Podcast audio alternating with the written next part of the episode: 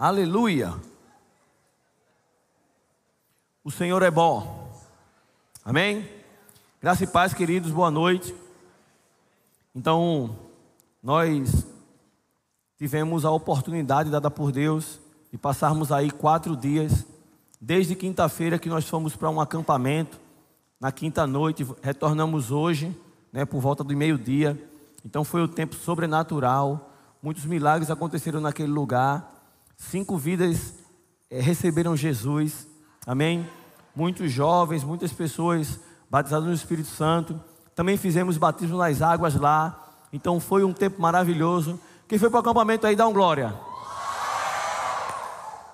Ano que vem, eu espero você lá.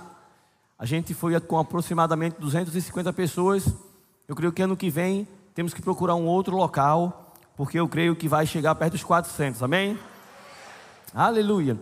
Mas hoje, querido, eu não podia deixar de lembrar que é uma data especial.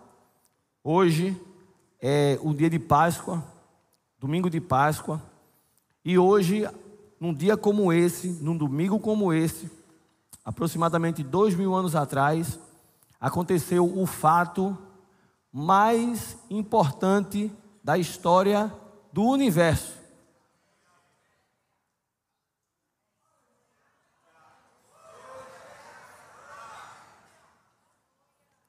E é sobre isso que nós vamos falar hoje. Vamos começar lá em Êxodo, capítulo 12, a partir do versículo 1. Muito provavelmente eu não vou pregar, eu vou ensinar, então eu vou ministrar de uma forma mais didática, mais lenta. Você não vai dormir.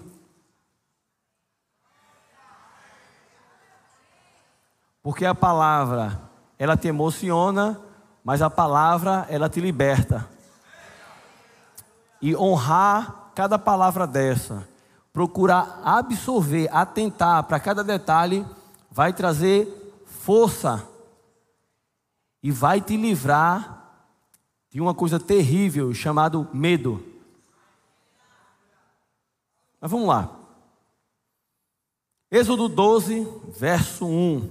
Disse o Senhor a Moisés e a Arão na terra do Egito: Este mês vos será o principal dos meses, será o primeiro mês do ano. Falai a toda a congregação de Israel, dizendo: Aos dez deste mês, cada um tomará para si um cordeiro, de um cordeiro. Segundo a casa dos pais, um cordeiro para cada família. Verso 5 o cordeiro será sem defeito, diga sem defeito. Aleluia. Macho de um ano, podereis tomar um cordeiro ou um cabrito. Verso 7. Tomarão do sangue, diga do sangue, e o porão em ambas as obreiras e nas verga e na verga da porta, nas casas em que o comerem. Verso 11.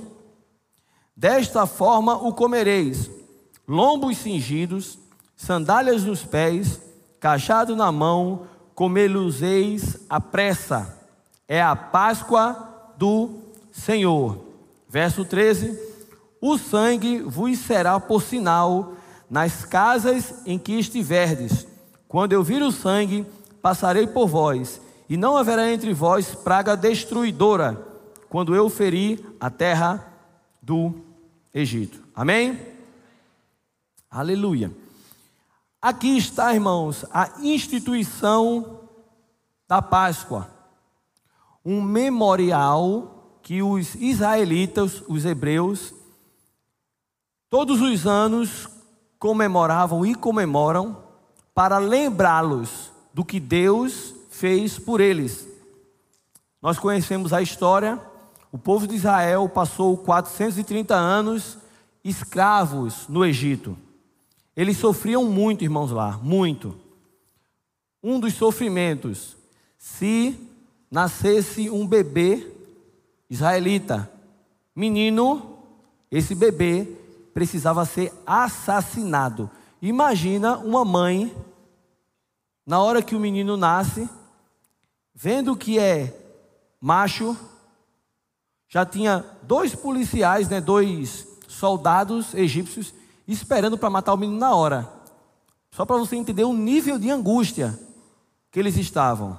Moisés teve que ser escondido durante alguns meses, depois não tinha como mais esconder, colocaram num cesto, no rio Nilo, a filha de Faraó encontrou, nós sabemos a história, mas a angústia era muito grande.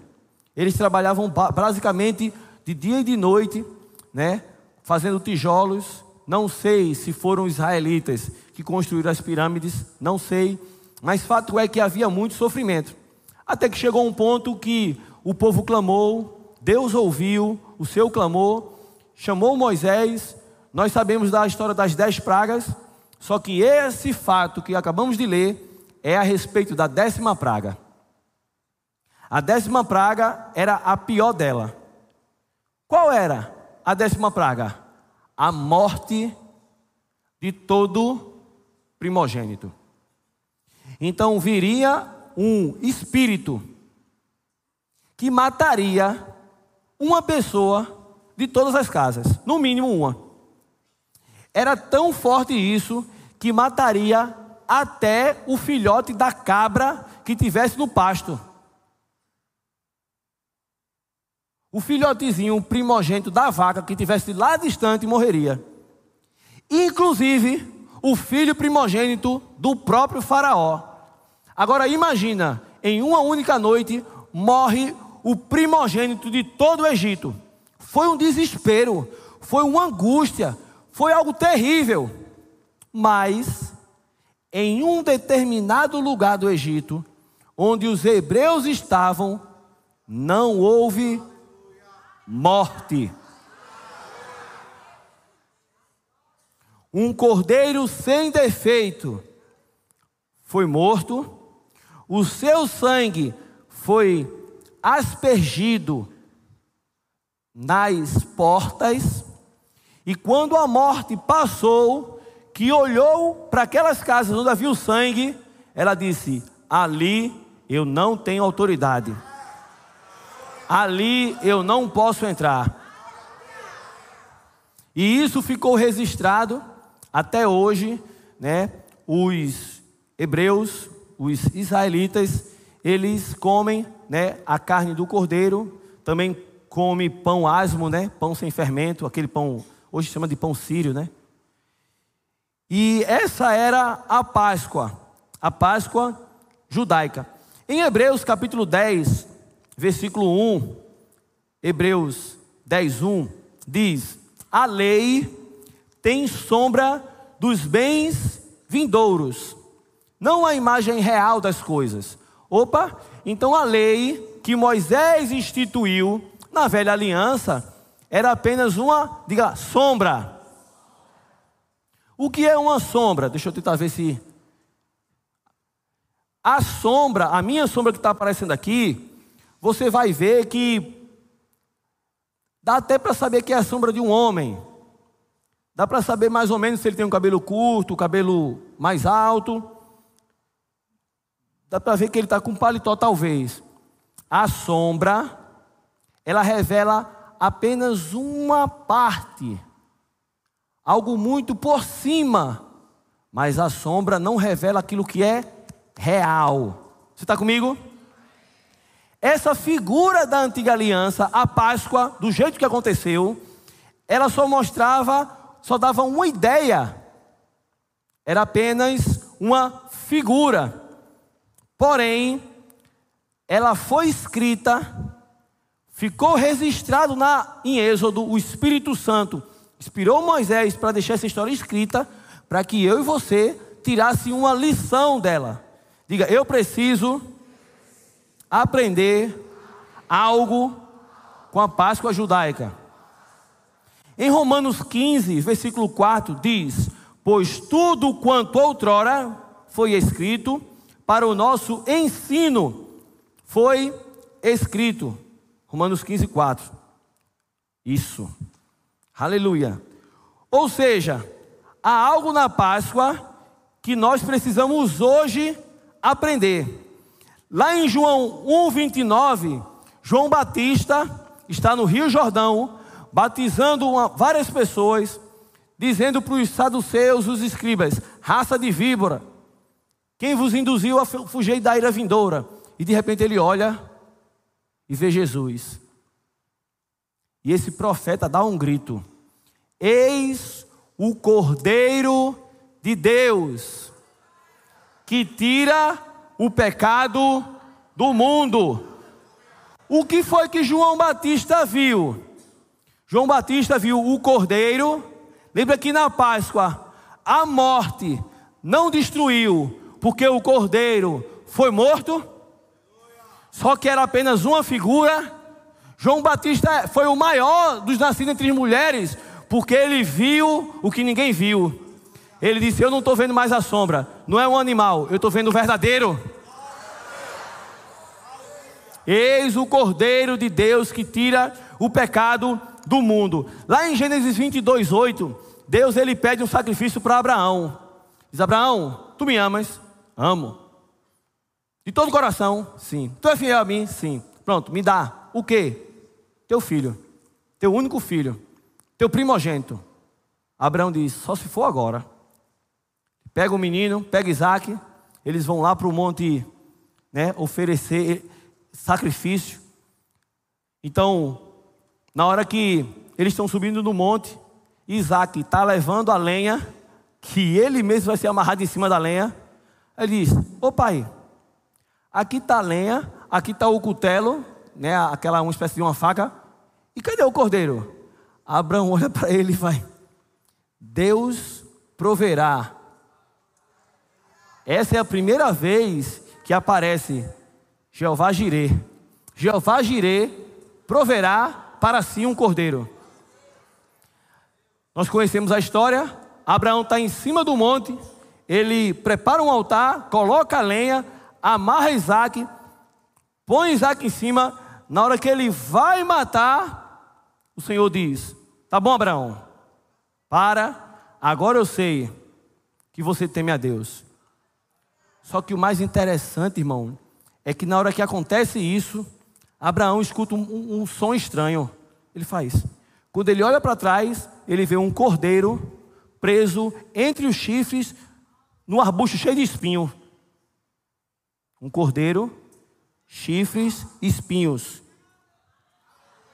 Abraão pega aquele cordeiro, coloca no lugar de Isaac e oferece o sacrifício a Deus. Por isso que alguns não entenderam. Põe aí na tela, João 8,56. Olha o que Jesus diz em João 8,56. Abraão, vosso pai, alegrou-se por ver o meu dia, viu e regozijou-se. Naquele exato momento, Abraão estava tendo uma visão de algo muito poderoso. Porque deixa eu te dizer, Abraão não precisou oferecer o filho dele para Deus. Mas Deus precisou oferecer o filho dele para Abraão e para você também. Irmãos, agora eu vou, eu vou, eu, eu gosto de ficar pensando, eu, eu gosto muito de história, eu fico pensando.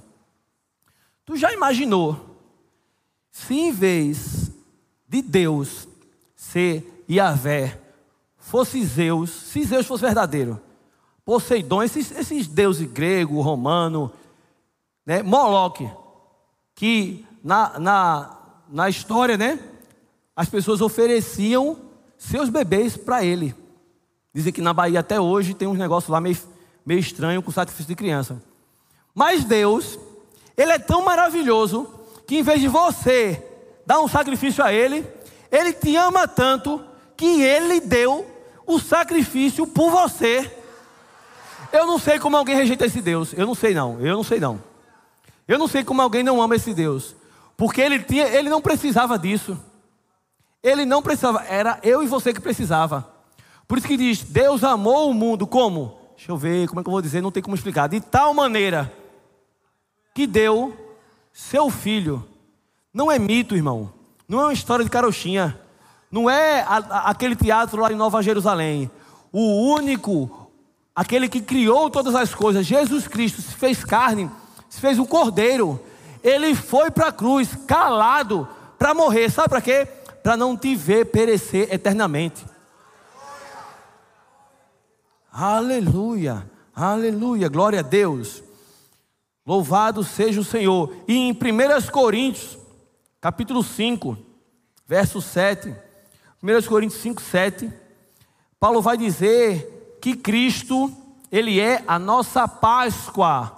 Ou Cristo é o nosso, finalzinho aí, ó, Cordeiro Pascal. Você está aqui comigo? Cristo não é ovo de Páscoa nem coelhinho de Páscoa. Dois amém. Obrigado, Rodolfo. Amém. amém Eita, os irmãos cheios de, de chocolate na barriga. Disse, Eita. amém, pastor. Aleluia. Você pode comer chocolate, irmão, não tem problema não. Agora, não ensine o seu filho que Páscoa tem a ver com coelho e com ovo, não. Até mesmo porque eu vou te dar uma revelação: coelho não dá ovo. Receba a chave da tua vitória. Aleluia. Aleluia, aleluia, aleluia. Louvado seja Deus. Em Hebreus 11, 28. Hebreus 11, 28. Aleluia. Diz que pela fé celebrou a Páscoa e o derramamento do sangue, para que o exterminador não tocasse nos primogênitos dos israelitas. Como foi que eles, que eles celebraram o derramamento de sangue? Como foi que eles celebraram, presta atenção, o derramamento de sangue do cordeiro? Diga, pela fé.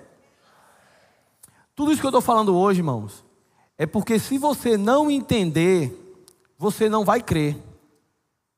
A fé vem pelo ouvir. É a semente da palavra que cai na terra fértil e dá fruto a 30, a 60 e a 100 por um. Jesus explicando essa parábola disse: são aqueles que ouvem e compreendem. Eu não estou nem aí se você se arrepiar com essa mensagem, não. Eu quero que você entenda, só isso.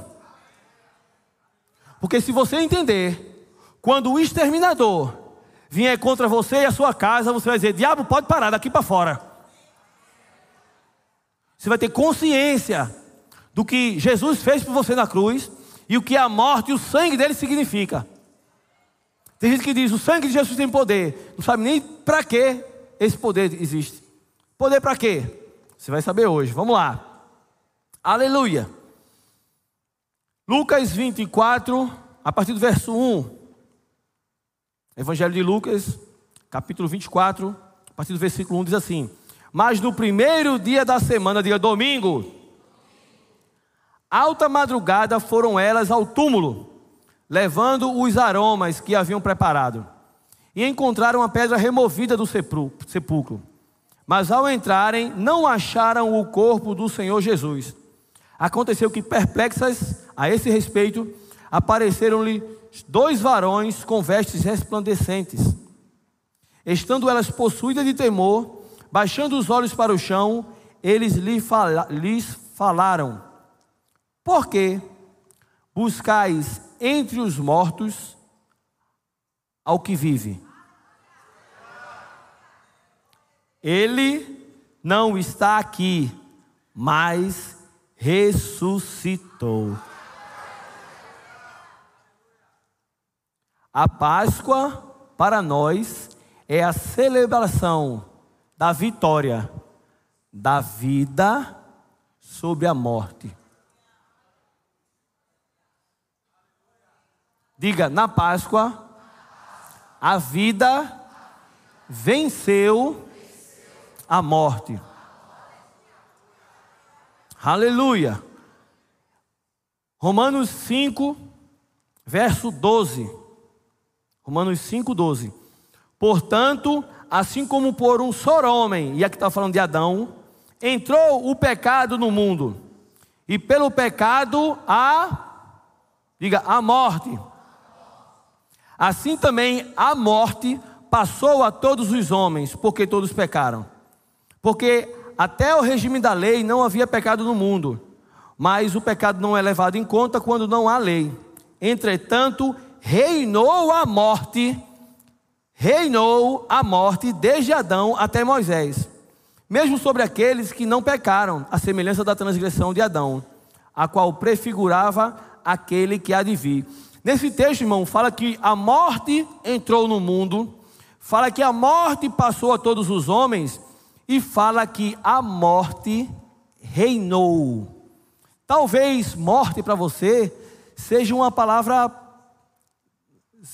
sei lá, não é, é quando o coração para de funcionar.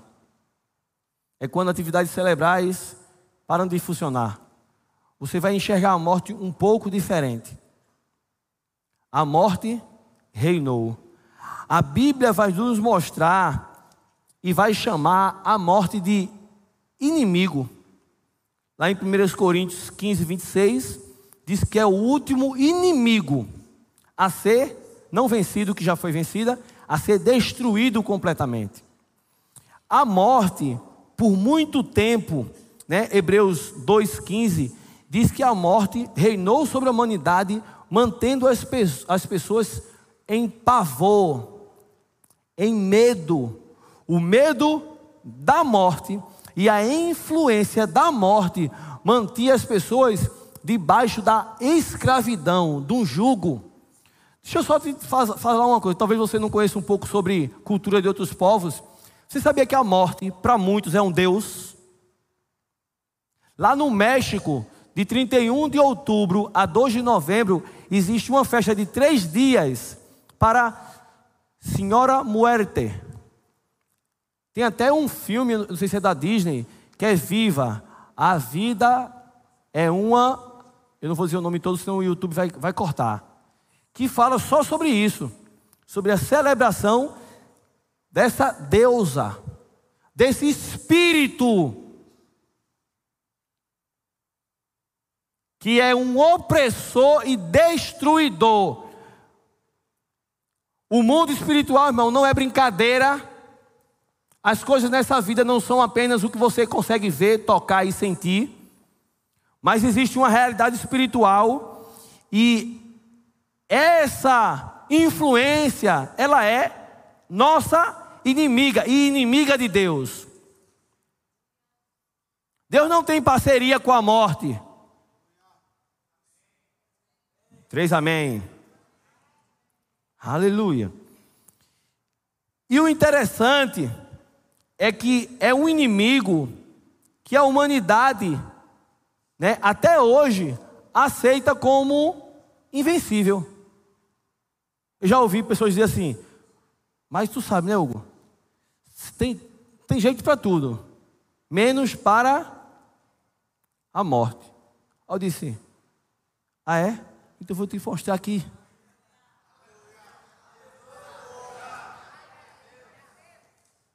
Grandes cientistas, médicos, gurus, nada puderam fazer contra essa força.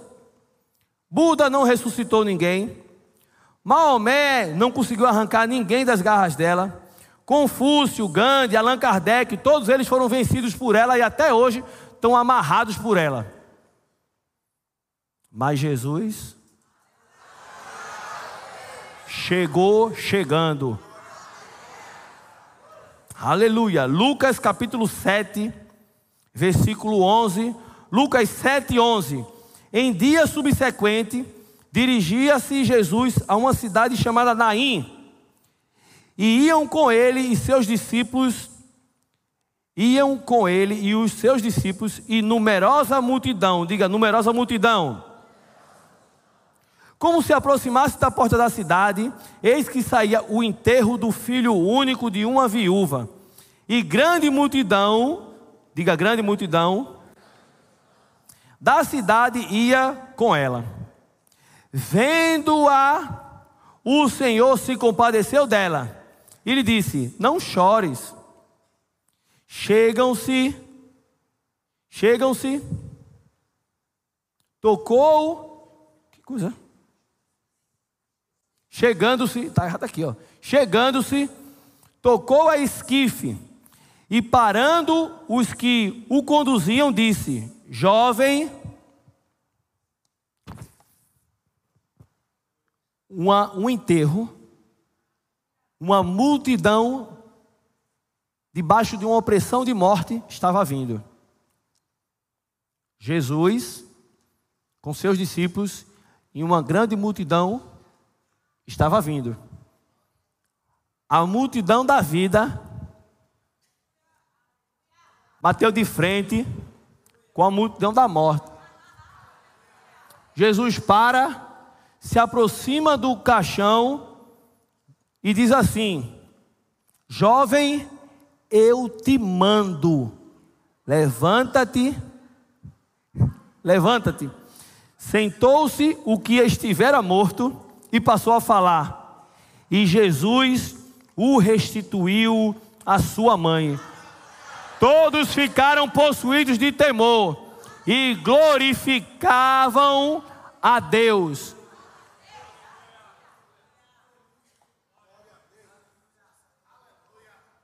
Ninguém mais fez isso. Ele disse: Vou começar a mostrar a vocês que existe alguém mais poderoso do que a morte. eu te mando, e ela teve que soltar, irmão. Aleluia, aleluia. João capítulo 11, verso 23. Aleluia. Lázaro ele morreu. Jesus chega a Betânia e diz assim a palavra, João 11, 23. Declarou-lhes Jesus: Teu irmão há de ressurgir. Eu sei, replicou Marta ele há de ressurgir na ressurreição, no último dia. Disse-lhe Jesus: Eu sou a ressurreição e a vida. Quem crê em mim, ainda que morra, viverá. E todo que vive e crê em mim não morrerá eternamente. Crês isto? Verso 39. Então ordenou Jesus: Tirai a pedra. Disse-lhe Marta, irmã do morto: Senhor, já cheira mal, porque já é de quatro dias. Respondeu-lhe Jesus: Não te disse eu que se creres, verás a glória de Deus? E no versículo 43 ele diz: Lázaro é uma ordem, vem para fora. Em outras palavras, morte Tira tua pata suja de cima, porque quem está mandando sou eu. Aleluia. Aleluia. Aleluia. Aí você vai dizer, mas pastor, o senhor está dizendo isso, mas a morte matou Jesus. Em João capítulo 10, verso 17. João 10, 17. Olha o que, que Jesus diz. Por isso o Pai me ama, porque eu dou a minha vida para a reassumir. Ninguém a tira de mim. Pelo contrário, eu espontaneamente a dou. Tenho autoridade para entregar e também para reavê-la. Este mandato eu recebi do meu Pai. Num domingo como esse, né? Se vê muitos filmes na, na TV, teatros por aí, e as pessoas olham e falam assim: coitadinho de Jesus. Esses romanos, Pôncio Pilatos, são monstros. Judas, monstro. Aquele povo que disse solte Barrabás, é um monstro. Irmão, Jesus só morreu porque ele quis ele disse: A minha vida ninguém tira, não. Eu a dou. Mas deixa eu te dizer: eu tenho um poder para dar, mas também tenho um poder para tomar de volta. Uma vez uma pessoa me perguntou, eu falando de Jesus, era uma engenheira química, que trabalhava comigo. Ele disse: Hugo, como tu tem certeza que, tu tá, que, que a tua fé é a fé certa? Eu disse: Olha, Eu não tenho fé no verbo da vida, não. Na denominação, tá? Porque Jesus é, é o verbo da vida, né? Também. Eu não tenho fé no verbo da vida. Eu sou um discípulo e minha fé está em Jesus. Veja só, muitos homens passaram por aqui. E muita coisa foi ensinada. Tem religião aí para tudo que é lado. Mas me diga uma coisa: desse estudinho, quem foi que conseguiu vencer a morte?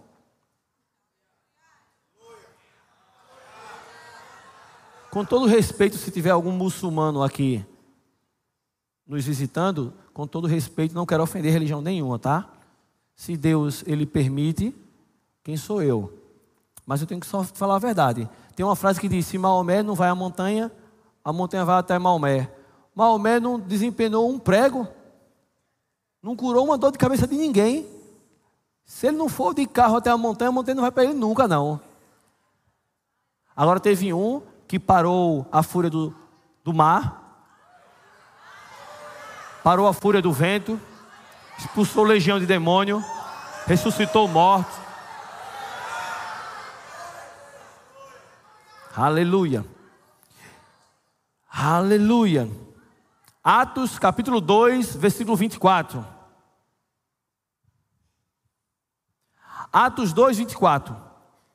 Ao qual, porém, falando de Jesus, Deus ressuscitou rompendo os grilhões da morte, porquanto não era possível fosse ele retido por ela. Olha o que a Bíblia está dizendo, irmãos. Que Deus ressuscitou Jesus, rompendo os grilhões da morte. Então a morte tem correntes, tem algemas. E a Bíblia diz que Jesus morreu e ele estava debaixo dessas algemas. Mas diz que ele rompeu. Tem, põe o um texto, querido. Tira não o versículo, não, por favor. Aleluia. Foi? Aleluia. Diz que ele rompeu os grilhões da morte, porquanto não era possível que fosse ele, Jesus, retido por ela. Olha o que a Bíblia está dizendo. Jesus morreu na sexta, três horas da tarde, e ele ficou preso porque teria que se cumprir as escrituras. Jesus nos disse, aqui, assim como Jonas, ficou três dias e três noites no ventre do peixe, assim importa que o filho do homem passe três dias debaixo da terra. Na verdade, nós sabemos que Jesus ele foi para o inferno no nosso lugar. A morte aprisionou. Mas no domingo de manhã, domingo de Páscoa, os grilhões da morte foram quebrados. Porquanto era impossível ela poder retê-lo. A morte não pôde segurar Jesus. É como se Jesus estivesse lá porque quis, porque deu a vida dele, mas ele disse: Eu tenho poder para dar agora chegou a hora de pegar de volta. Como não crer, como não confiar e não se entregar a alguém que nem a morte pode pará-lo. Aleluia, aleluia. É tão importante isso, irmão, para você entender. Se Jesus tivesse perdido para a morte, você podia ser de outra religião porque o evangelho não ia ter poder, assim como as religiões por aí por fora não têm. Olha o que diz Paulo em 1 Coríntios 15, 17. 1 Coríntios 15, 17, se a projeção voltar, me, me, me, me ajuda aí. 1 Coríntios 15, 17 diz: E se Cristo não ressuscitou, é vã a nossa fé, e ainda permaneceis nos vossos pecados, e ainda mais, os que dormem ou os que dormiram em Cristo perecerão.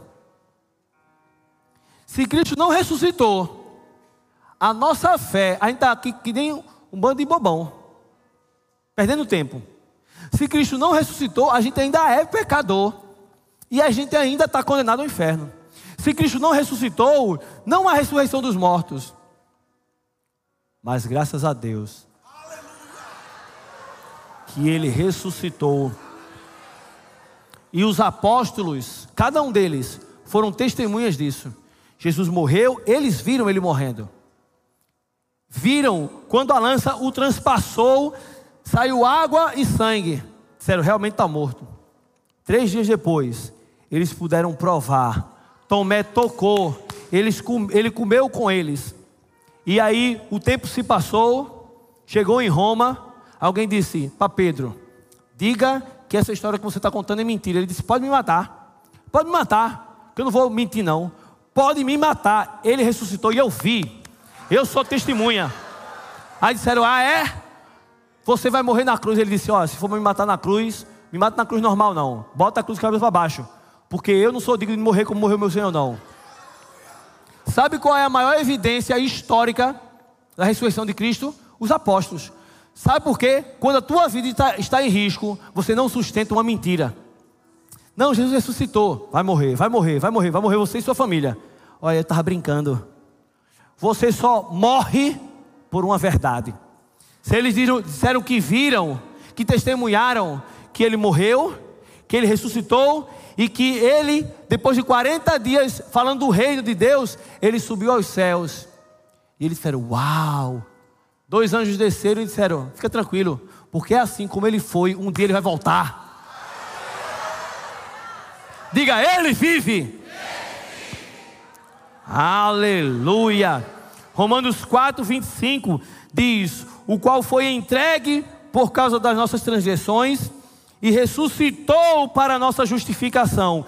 Você só é justo, você hoje só é livre da culpa. O seu pecado, o seu passado, só foi apagado porque ele vive, porque ele ressuscitou.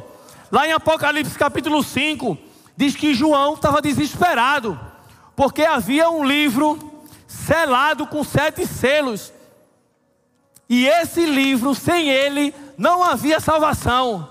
E João chorava, se desesperava, porque não tinha ninguém digno, nem no céu, nem na terra, nem debaixo da terra.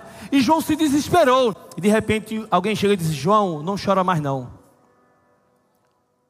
Porque há um, o leão da tribo de Judá,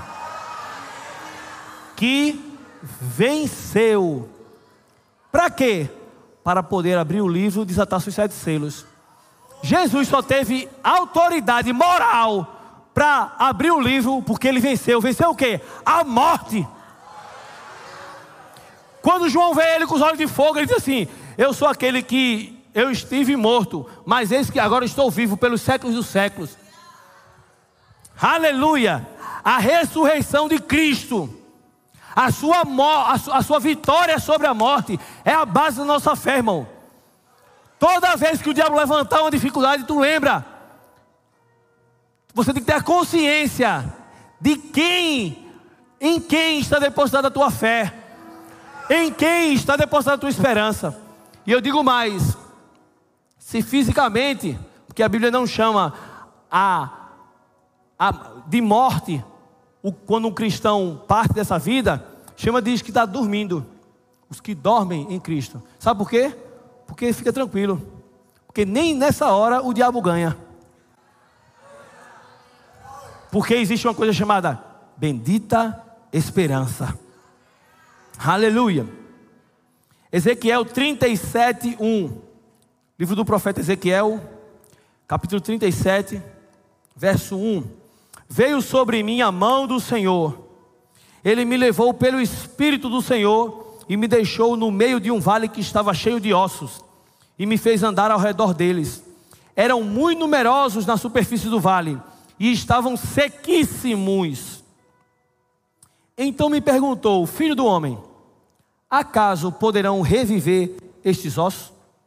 Respondi, Senhor Deus, tu sabes. Aleluia. Aleluia. E o Senhor disse: Profetiza, filho do homem.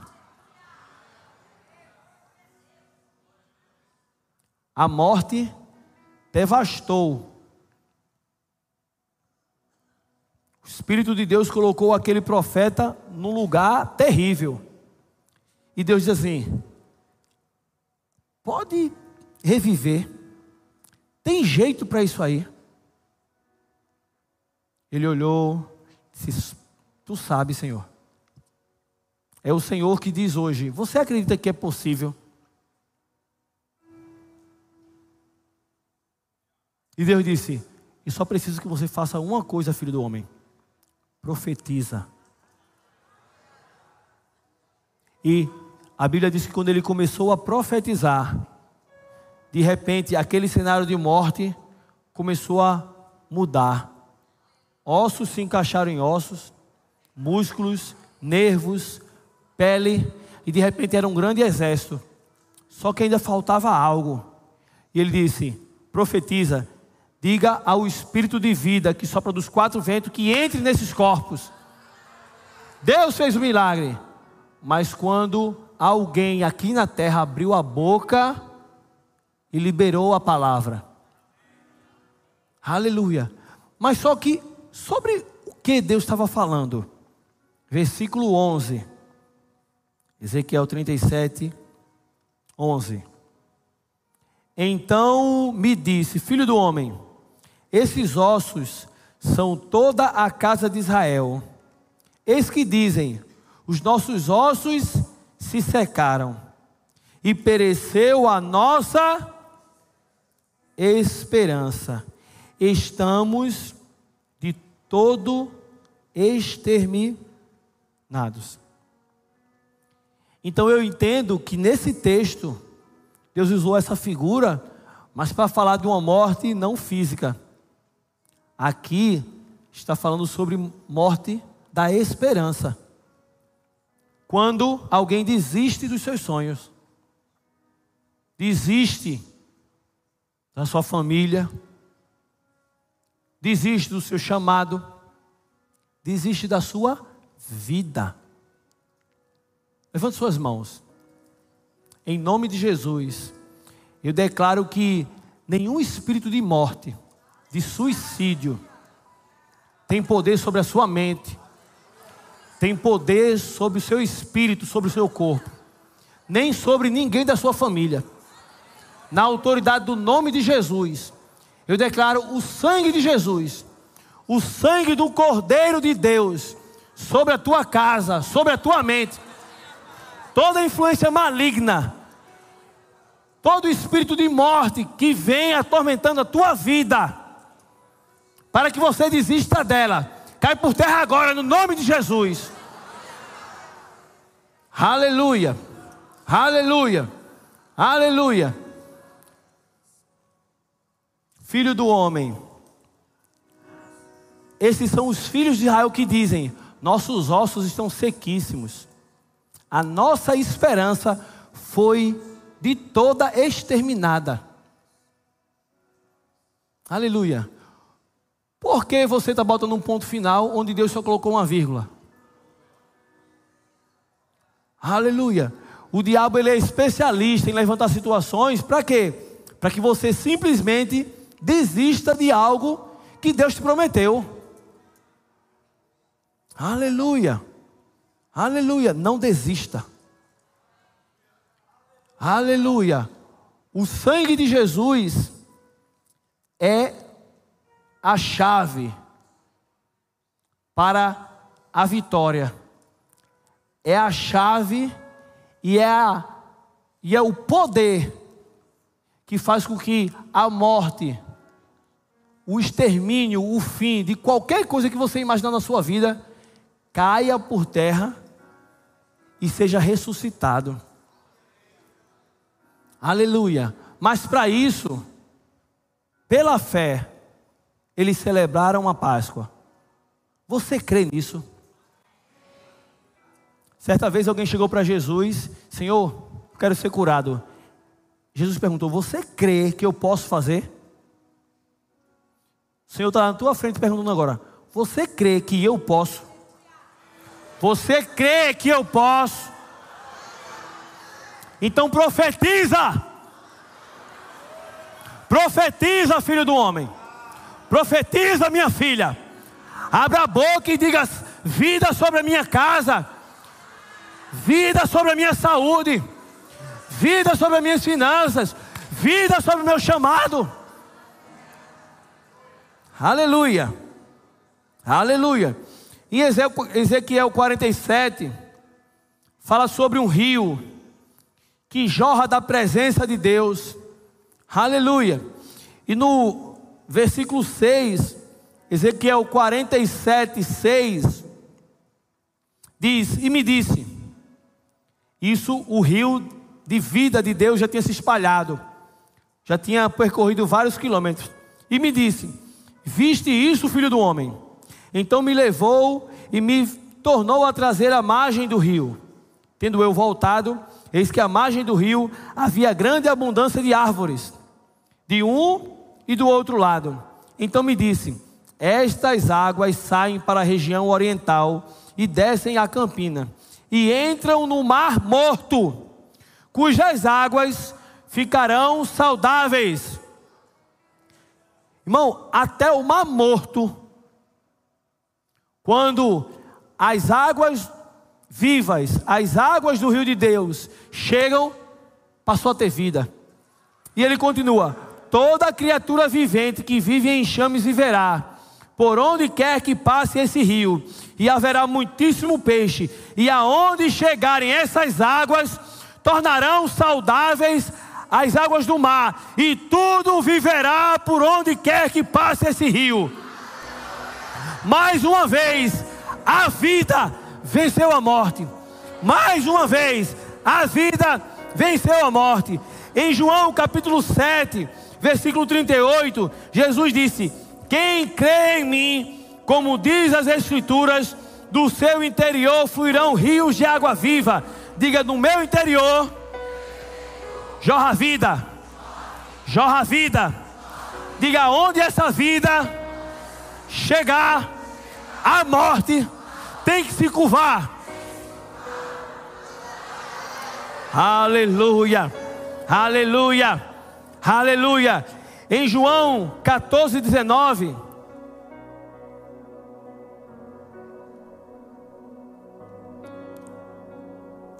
João 14, 19. Jesus disse assim: Ainda por um pouco, e o mundo não me verá mais Vós, porém, me vereis, porque eu vivo, vós também vivereis. Porque Ele vive, eu posso crer no amanhã. Porque Ele vive, temor não há. De novo, a experiência de cada um aqui é individual. Mas eu me surpreendi quando, com 22 anos de idade, já servi ao Senhor. Estava terminando a escola técnica federal. Quando eu desci na várzea, um escuro de Torá, sete e meia da noite, dois, duas pessoas pararam e colocaram a arma na minha cabeça. A arma estava na cabeça, eles estavam, já estavam nervosos. Digo, calma, eu vou lhe dar a carteira. Mas Deus não quer você nessa vida. Esse é um caminho de morte. E Jesus tem vida para você. Disseram, tu é policial, levanta a camisa assim. Sou policial não, sou embaixador do reino. Irmão, naquela hora ali, eu sei que foi uma ação do Espírito de Deus. Eu fiquei com o mesmo medo que eu estou agora aqui. Eles começaram a ficar assim, como se assim: como é que pode esse cara no escuro, do nada, dois caras com arma na cabeça dele? Irmão, eu não sei te explicar, e sei. Jesus está comigo. Jesus está com você. Aleluia. Aleluia. A consciência, essa consciência é que fez os primeiros cristãos ser jogados no Coliseu para ser comido pelo leão e não negou a Cristo. Se hoje as instâncias maiores do nosso judiciário colocam uma lei que, se você for cristão, é pena de morte. E aí? Ou você nega a Jesus, blasfema contra Deus, ou você morre. E se fosse assim? Você precisa ter consciência. Cristo vive, prometeu, vida eterna, vai voltar. Aleluia. Aleluia. 1 Coríntios 15, já estamos terminando. 1 Coríntios 15, 52. 1 Coríntios 15, 52.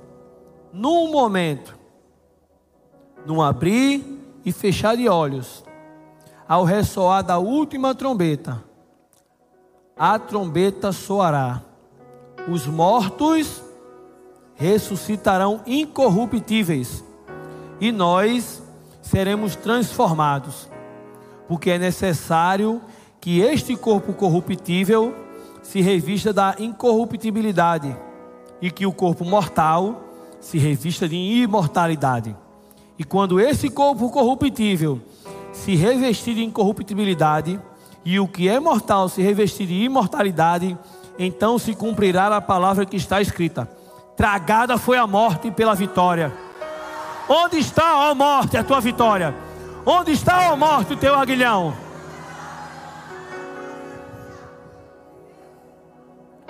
E em Apocalipse, capítulo 20, versículo 14, é o finish. Então a morte e o inferno foram lançados para dentro do lago de fogo. Esta é a segunda morte o lago de fogo. E se alguém não foi achado inscrito no livro da vida, esse foi lançado para dentro do fogo. A morte, fica interessante, a morte será lançado no lago de fogo. Ou seja, vai ser o golpe final. E depois disso, não haverá mais morte. Não haverá mais dor não haverá mais choro, não haverá mais sofrimento. Irmão, o diabo pode até atrapalhar o meio da tua história, mas o final feliz ele não pode roubar de você não.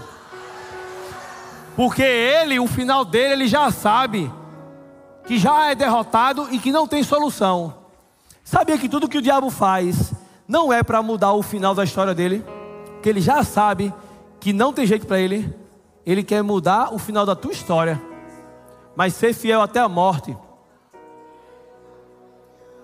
E você receberá a coroa da vida.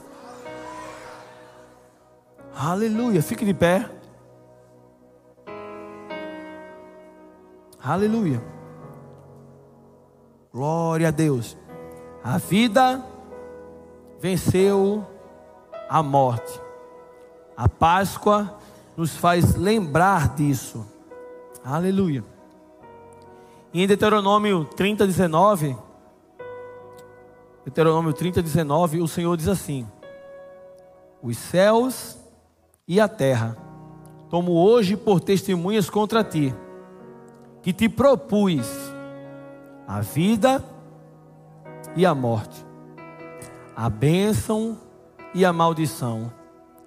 Escolhe, escolhe, pois, a vida para que vivas, tu e a tua descendência, amando o Senhor teu Deus, dando ouvidos à sua voz e apegando-te a Ele, pois disto depende a tua vida.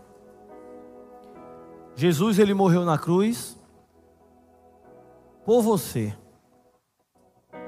Ele fez o maior de todos os sacrifícios, só porque para ele você é muito importante. Irmão, eu sei o que é estar tá preso pelo espírito de morte. Eu sei o que é pensar em tirar minha vida.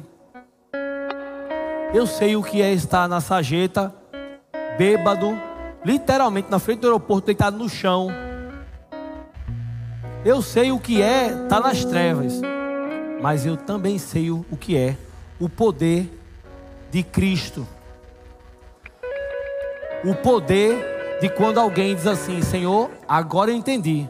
Você morreu na cruz para me salvar. Quer dizer que eu sozinho não consigo sair disso, mas você me ama e deseja fazer isso por mim. Então, Jesus, toma minha vida.